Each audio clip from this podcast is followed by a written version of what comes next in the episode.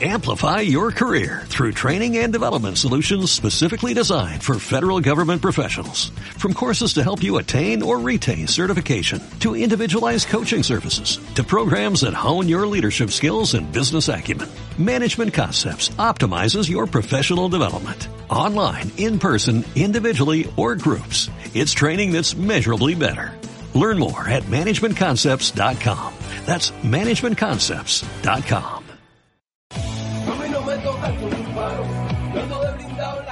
Yo soy Miguel Alejandro Hayes y te invito al Solar. Este es un podcast para hablar de Metatrank.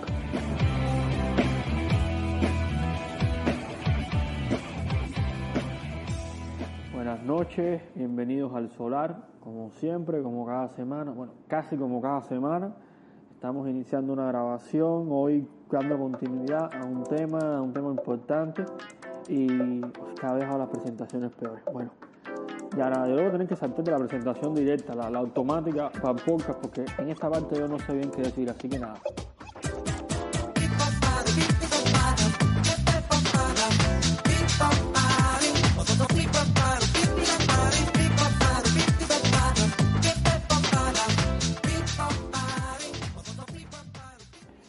Y bueno, entrando en el tema que no tiene mucha presentación, yo quiero aclarar que no es que vaya a dar continuidad, es que voy a continuar hablando del mismo tema, que no es lo mismo ni es igual.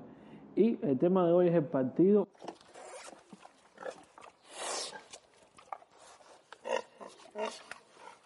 Yo, eh, eh, después de grabar el, episodio del partido, me, me habían comentado que, que eso daba para, para al menos dos episodios más, no creo que me dé para tanto, pero sí es cierto, ese tema realmente da para estar toda la vida hablando del partido. No es que sea tan importante, pero es un tema muy amplio. Y bueno, yo un poco cumpliendo la idea de demo, democratizarnos, hacer más relajado este podcast, de vez en cuando poner temas así muy light, muy refrescantes. Voy a continuar hoy con la idea del, partido. Refrescando lo que hayamos visto, o lo que haya visto, o lo que, lo que sea, lo, lo que pasó en el episodio anterior, habían dos ideas centrales y voy a coger una y la voy a estirar un poquitico más, creo, hasta donde me dé. La idea uno es que es que si el partido, eh, o sea, que el que el partido lo que busca realmente es simplemente proteger, cuidar, eh, hermetizar, en fin, cualquier palabra que implique darle una, una, una continuidad que van a seguir ahí a una élite, a una determinada élite política. Y la otra idea era que si el partido fuera democrático, eh, técnicamente sobraría, sobraría porque sería una especie de duplicidad de las estructuras democráticas entre comillas, bueno, que deberían ser democráticas del Estado, lo cual, de lo que derivaba una tercera idea, que era que si el partido verdaderamente, el Partido Comunista Cubano, es lo que estamos hablando, el Partido Comunista Cubano busca eliminar todo el lastre ese de la politiquería, de, de, de, de, de la manipulación en, en términos eh, electorales y de, y de ejercicio político, simplemente se haría la o sea, desaparecería porque técnicamente es un partido que se dedica a hacer lo mismo, a hacer una derroche de propaganda, solo que quiere ser el único, o sea, no es vamos a eliminar la propaganda y la enajenación de los debates políticos, vamos a construir una sociedad a partir de debates concretos, de debates no enajenados, sin tantas etiquetas, ¿qué hacemos con la luz? La bajamos, la subimos, y por qué se puede bajar y por qué no se puede subir, sin mucha muela, sin mucha justificación pues no, no es eso lo que busca, sino hacer lo mismo que hacen los partidos tradicionales, repartir propaganda, solo que él es el único autorizado. Estas eran las ideas que habíamos visto en el podcast anterior y de ahí hoy yo voy a seguir explotando lo mismo, pero referido solo a, a la primera, es decir, ya que el partido tiene que estar donde está, o sea, que el partido no se va a mover de ahí, ese partido va a estar mientras, mientras haya partido. La idea es, es un partido mejor posible una canción de amor te dejaré para el amanecer. Con tu amor renaceré. Amaneceré. Sueños y pasiones, noches de locura. El amor es amor. ¿Por qué un partido mejor es posible? O sea, yo no he dicho que, es posible, sino que vamos a preguntarnos si es posible. Lo primero es que eh, ahí están mezcladas una serie de cosas que es lo que yo buscaba separar. Es decir, hay una tradición político, revolucionaria, socialista de izquierda, etcétera, todo lo que le quieran poner, que aboga por la existencia de un partido comunista, un partido socialista, da igual, o sea, que determinado grupo que se considere vanguardia o no puede agruparse en ese partido. Ok, está bien, vamos a considerar legítima la posibilidad eh, de que la vanguardia o no revolucionaria se pueda organizar y que incluso vamos a considerar eh, legítimo que no quiera que exista más ningún partido. Fíjense, estoy diciendo, vamos a suponer que no es tan malo que no exista más ninguna organización política y que solo existe el partido, porque bueno, como hubo la revolución, el socialismo y no sé qué, tiene que haber una especie de partido que defienda el socialismo, que defienda la revolución, además de los órganos ya destinados a hacer todo eso que sabemos, no, no, el gobierno es para defender al gobierno, sino una especie de justiciero político, estamos hablando de un partido más o menos cumple esa función, o sea que tiene que existir para que ejerza como justiciero político. Ahora nosotros sabemos que Batman, Superman y compañía, un saludo para la gente de la Marvel también, o sea, todo el mundo, la gente de la Marvel, que no me acuerdo de los superhéroes de la, de la Marvel, no, eh, técnicamente no son la autoridad, ellos, eh,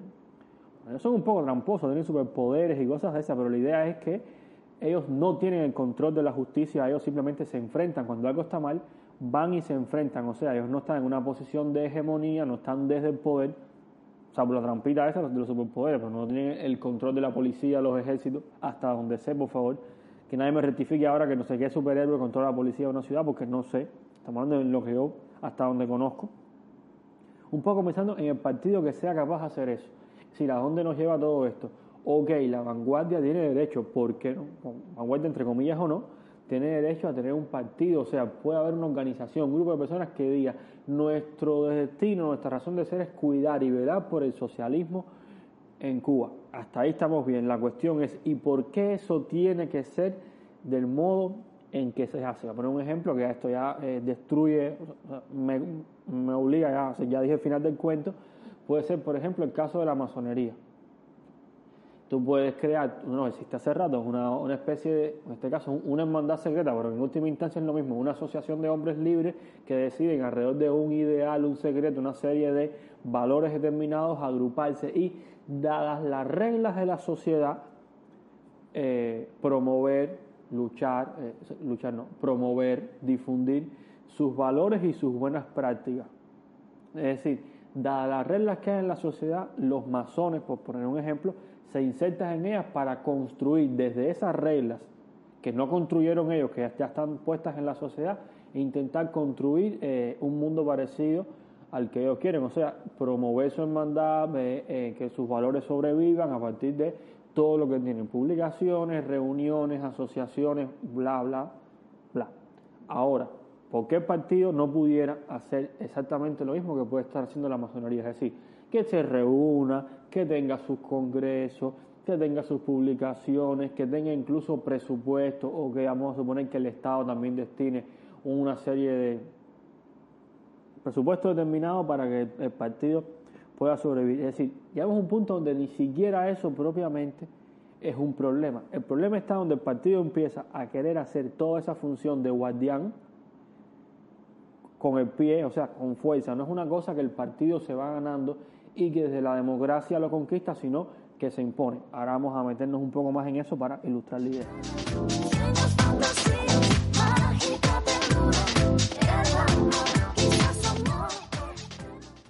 Y bueno, ¿de dónde yo saco esto? No es que estaba leyendo sobre masones y me lo acabo de inventar. Increíblemente, increíblemente, para muchas personas esta idea yo la tomo, eh, la distorsiono un poco, vamos a, la distorsiono, no, la manoseo un poco, pero mi punto de partida lo tomo nada más y nada menos que de Ernesto Guevara. Sí, ese que de la gente, que sé que es un asesino, en fin, el que piense eso, pues nada, puede ponerse bravo, dejar de escuchar el podcast y si quiere después debatimos qué, qué tan es así eso.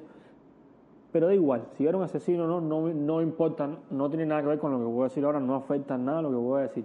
Y es que de algunos discursos de Che, cuando se refiere al tema, recuerden que el Che vivió muy poco del partido, de hecho, su carta de renuncia a todos sus cargos en Cuba se presenta en la creación del partido.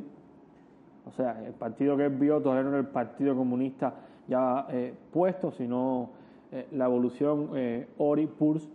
y él hablaba de justamente de que el partido, bueno, vamos a dejarlo a él, o sea, la idea que lo tomó él y la voy a desarrollar a mi modo, de que el partido sí debe existir, o sea, porque esa vanguardia revolucionaria, además de ocupar espacio en el gobierno, no puede tener su propia asociación, ¿ok? Tengan la asociación y vamos a, a poner que es la única, que es la única permitida y que además la gente sea democrática en cuanto a vías de entrada. Todo el que se considere comunista, todo el que considere determinados valores puede ser parte de ella, como quien entra a una iglesia, como quien entra a cualquier tipo de, estructura o asociación humana. ¿Cuál es el problema? Que él proponía, y yo estoy de acuerdo con, con- con esa idea, de que el partido debía ser la vanguardia, pero ser una vanguardia conquistada. O sea, la vanguardia no como una condición a priori en Cuba.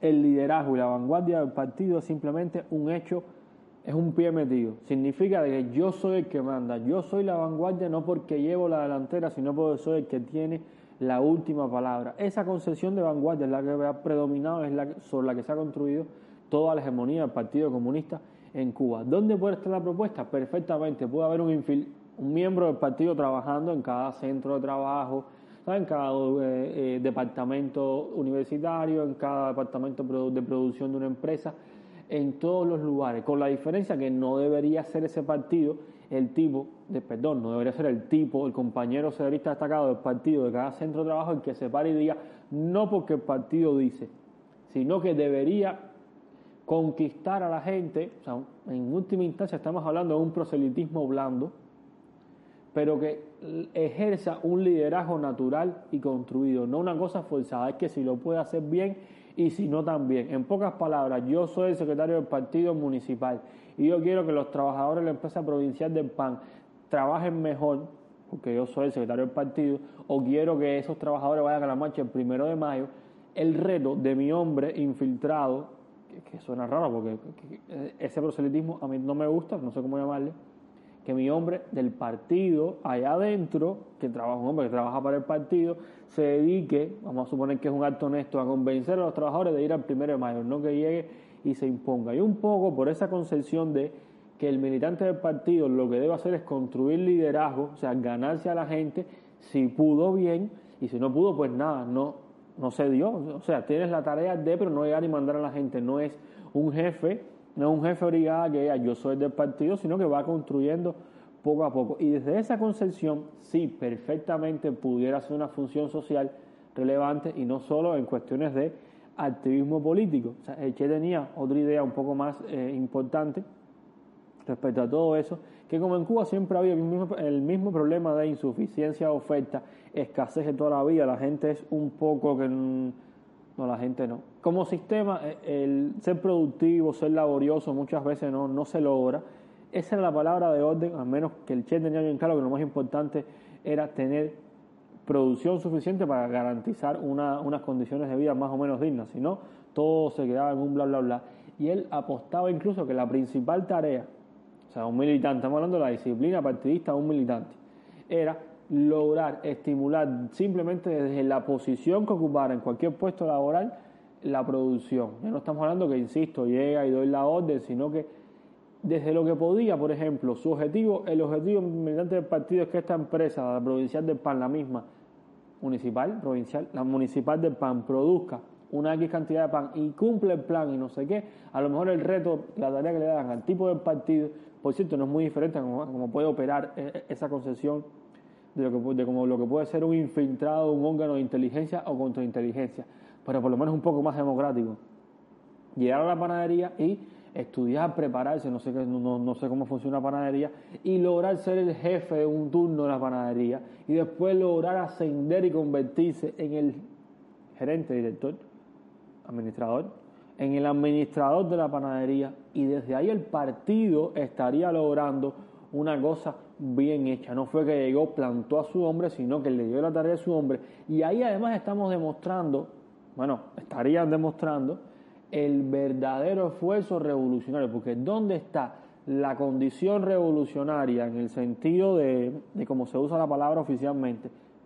Oficialmente no, el sentido clásico de la palabra. ¿Dónde están los revolucionarios, los sacrificados, en tener la hegemonía donde te dé la gana y llegar y decir, hay que hacer esto? ¿Qué tiene de revolucionario un tipo que llega con una agenda y dice, es esto lo que hay que hacer, es esto lo que está orientado y se acabó? No, lo revolucionario verdaderamente es, es llegar a un lugar desde cero, conqui- conquistar si se puede, conquistar si se puede el espacio.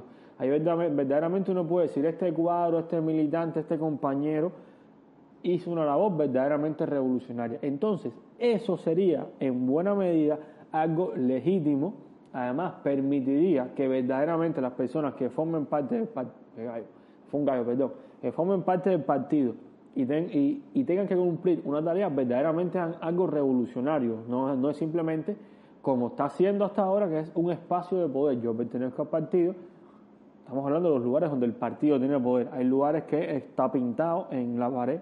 No voy a decir, pero sí, realmente los hay, que por su propia dinámica el partido queda como un acto formalista en los trabajadores, pero hay lugares donde sí tiene un gran peso. Es otra figura de autoridad. Y eso es algo que incluso desde las propias concesiones los revolucionarios, los comunistas, que se promueve, en teoría, dentro del partido es contradictorio. O sea, estamos hablando de un partido que promueve el conservadurismo y, el facilismo, al hacer que no tienen que hacer grandes esfuerzos a la hora de eh, realizar, eh, cumplir sus metas. No estamos hablando de grandes esfuerzos de ir a grandes reuniones, sino que ya parte del ejercicio de que tiene el control. Entonces algo totalmente diferente. No es lo mismo tener un partido que su meta sea es que el ser revolucionario consista en lograr unas metas a partir de sacrificio, como puede ser lo esperado, a que es un partido que yo hago, yo vengo y oriento y no ocurre más nada.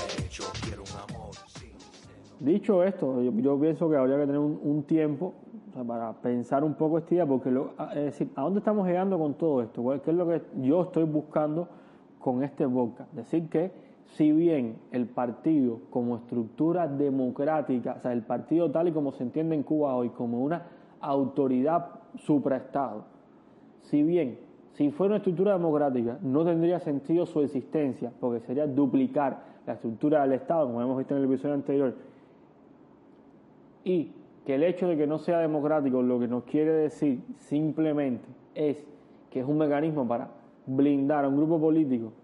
Y por último y por último si el partido quisiera eliminar toda la politiquería dejaría o sea él mismo eh, eliminaría su existencia como partido suprestado. Eso nos lleva al punto es ¿existe algún modo en el cual el partido tenga sentido que exista, incluso dentro de la propia lógica revolucionaria, que no sea dañino, sino que sea beneficioso para la sociedad? O sea, ¿cómo podríamos tener, bajo la lógica en Cuba de no partidos políticos, o sea, en esta sociedad tal y como la tenemos, porque tampoco yo voy a suponer que desde el punto de vista político, el día de mañana amanecemos sin un partido suprestado, ni nada de eso, o sin partido comunista, hay cosas que están enquistadas en- no solo en la cultura política del gobierno, sino en la cultura política del cubano, y yo no soy quien para decir que eso es más o es menos, lo que sí puedo decir es algunos mecanismos o alguna forma en la que eso puede tener al menos el sentido de lo esperado, o sea, ¿qué es lo que se aspira?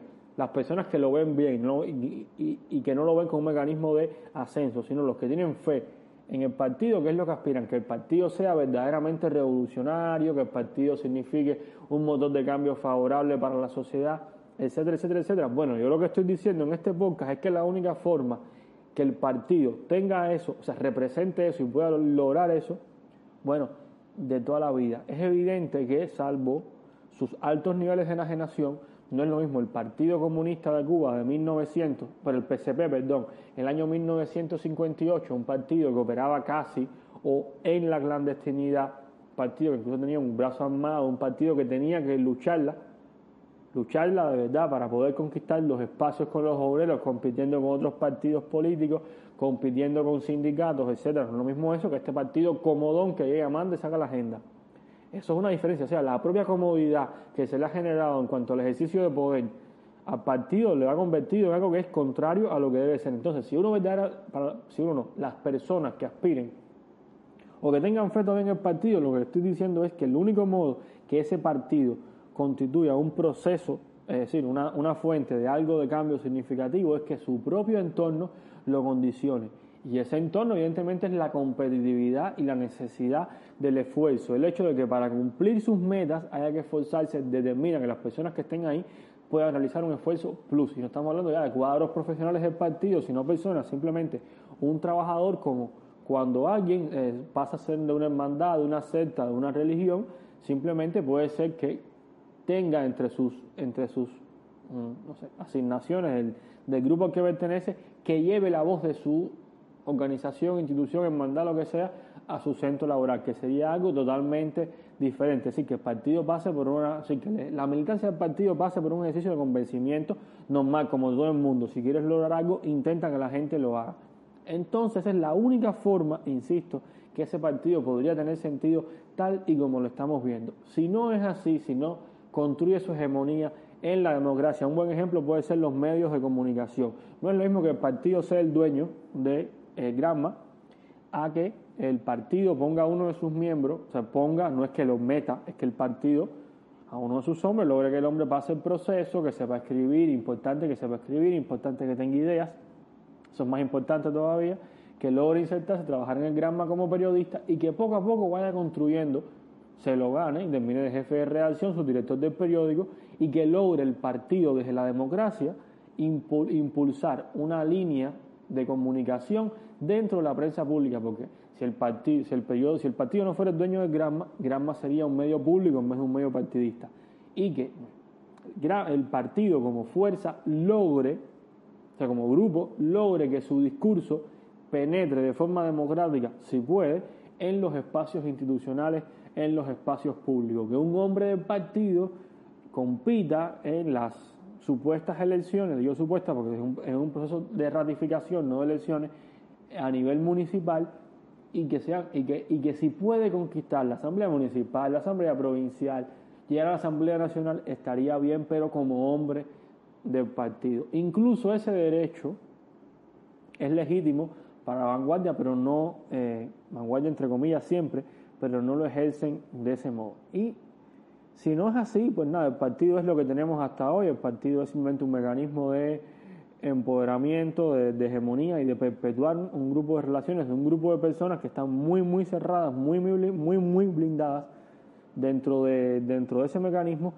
y está alejado por completo de todo lo que puede ser. Fíjense que estamos hablando de un partido comunista o de un partido político, no importa, cuya posición no se corresponde jamás, o sea, su forma de existir no se corresponde con la de ningún otro partido en ningún lugar. Me refiero a la lógica de la competencia, a la lógica de la supervivencia, a la lógica de ir permanentemente conquistando espacios. No tiene sentido, no tiene nada revolucionario partir siempre que yo puedo hacer lo que quiero. Y justamente eso es donde quería llegar, esa es la esencia del Partido Comunista de Cuba como un lastre, que no tiene que esforzarse como organización bueno, en fin, que no le alcance el presupuesto, que la gente no fue a la reunión, pero no tiene que esforzarse formalmente como organización para hacer ninguna toma de decisiones. Tiene todas las ventajas, tiene todos los beneficios y tiene muy poco que perder. Y además no tiene ningún mecanismo que, eh, más allá de las fuerzas normales de la vida, que algo se le resista a lo que busca.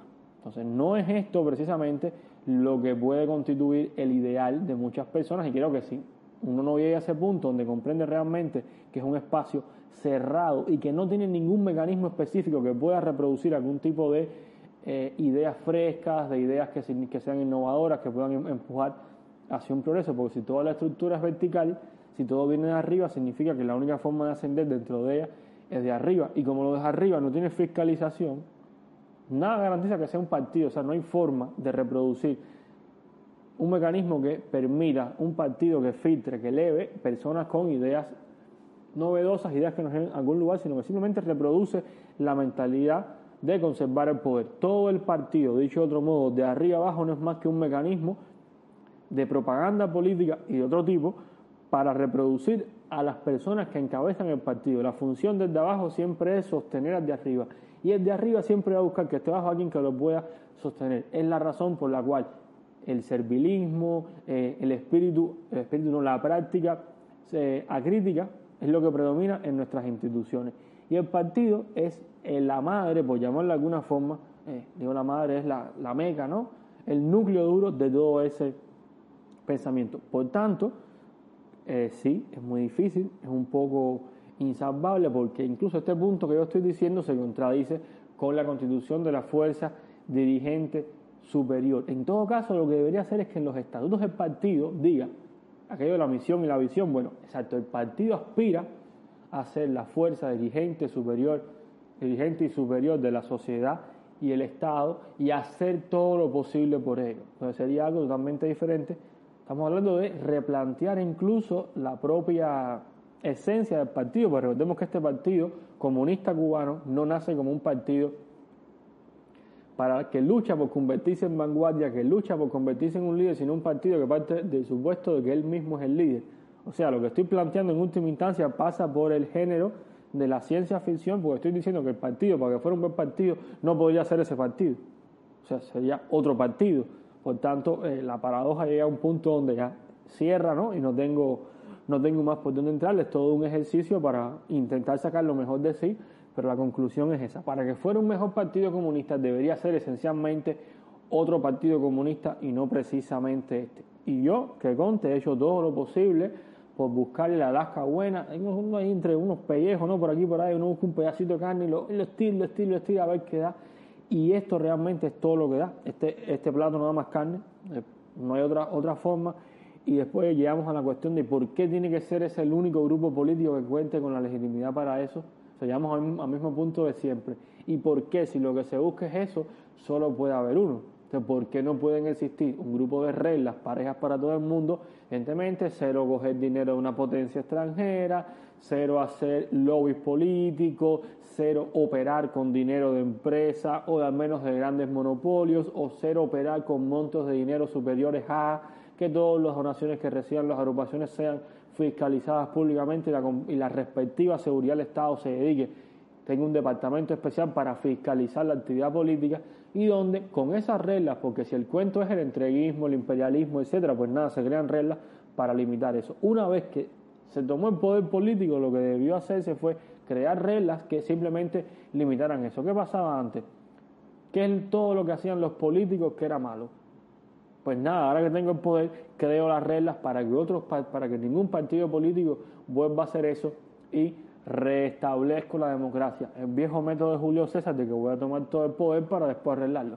La historia dice que eso nunca ha pasado, salvo con Augusto César Sandino, la única persona que ha tomado el poder, que luchó por él para decir, no, no soy yo el que se, voy a poner, el que se va a poner. Fuera de ahí todo el mundo quiere cambiar para ser él el que controla. Y felizmente eh, no existe entonces el punto donde ese partido pueda existir y sea el único con derecho a hegemonía, porque si es, insisto, esta última lógica de voy a conquistarlo en algún lugar, pues nada, tú como vanguardia revolucionaria tienes el derecho, pues otras personas que también se consideren vanguardias revolucionarias también deberían tener derecho. Entonces, por lo que se debió luchar en Cuba no fue nunca jamás por la hegemonía de un partido, sino por crear reglas parejas para que la lucha política no condujera jamás a todo lo que se rechazó de la Cuba pre 59, que no es que fuera el logro ni nada, simplemente que había muchos males que había que arreglar, pero la solución cuando el juego hay cosas que se están haciendo mal y gente que hace trampa, no es se acabó el juego, que fue lo que pasó en Cuba con el tema de la política y la democracia. Se acabó el juego, la democracia tiene problemas,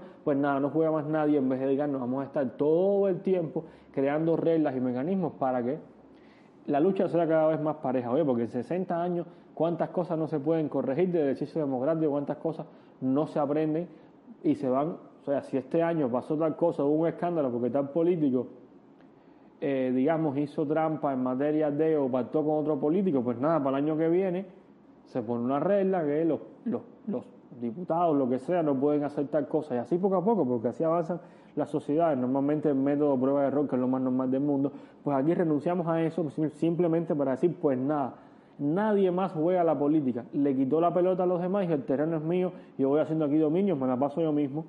Y jugamos todos y cualquier gol que se meta es mío también. Eso fue lo que le ocurrió, por tanto, es en última instancia un sinsentido por donde quiera que lo mires. Yo me seguí esforzando mucho para ver por dónde yo lo encontraba, más allá de la idea de que evidentemente está mal y solo digo al mismo punto, constituye un capricho político y en última instancia un facilismo. Una forma de decir, nadie me va a cambiar, ojo, no a la revolución, no el socialismo, a mí, porque democracia en revolución o en socialismo podría ser unas reglas específicas para que la política nunca se salga de los marcos del socialismo, para que todas las personas que participen en el ejercicio político, en el sentido de la búsqueda, la búsqueda de un cargo, puedan reproducir el socialismo. O sea, por constitución se prohíbe una serie de cosas como venderle las playas cubanas a una empresa. O sea, todo lo que uno pueda entender por socialismo no se permite educación privada. O que vamos a aceptar toda una serie de cosas habidas y por haber. Incluso vamos a aceptar que no existan las empresas privadas.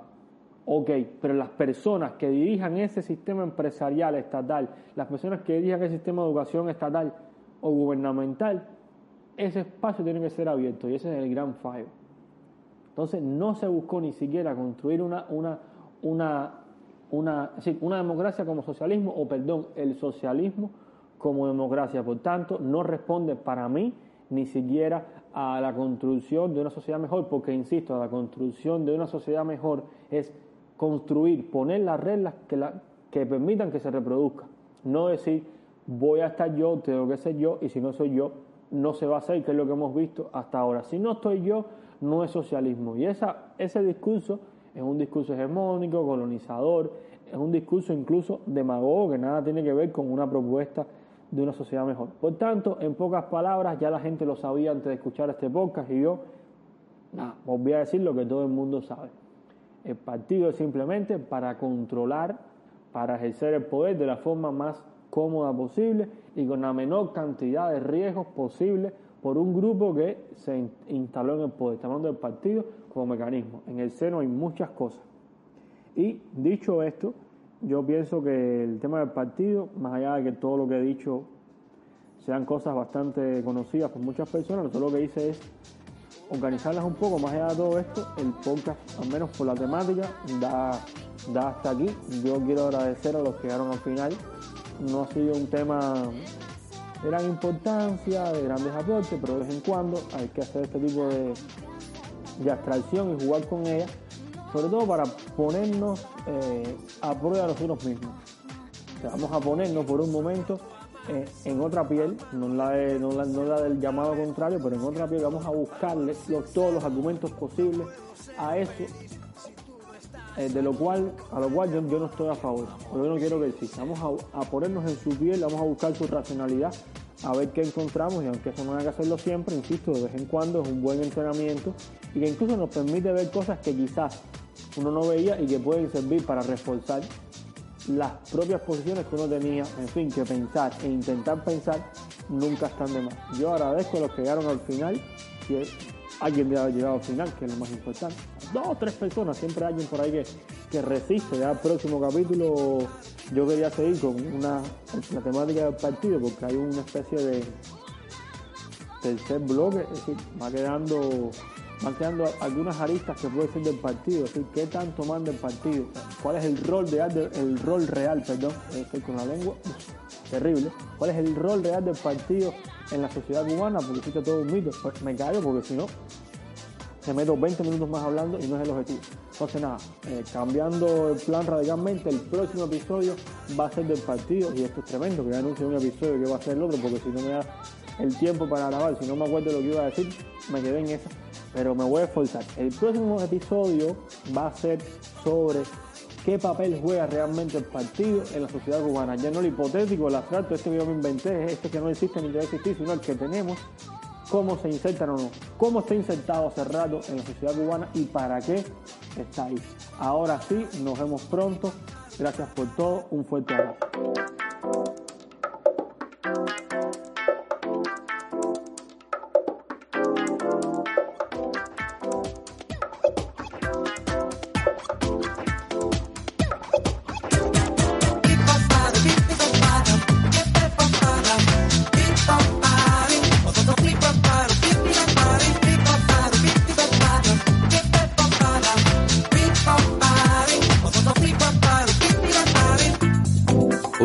Canción de amor te dejaré para el amanecer.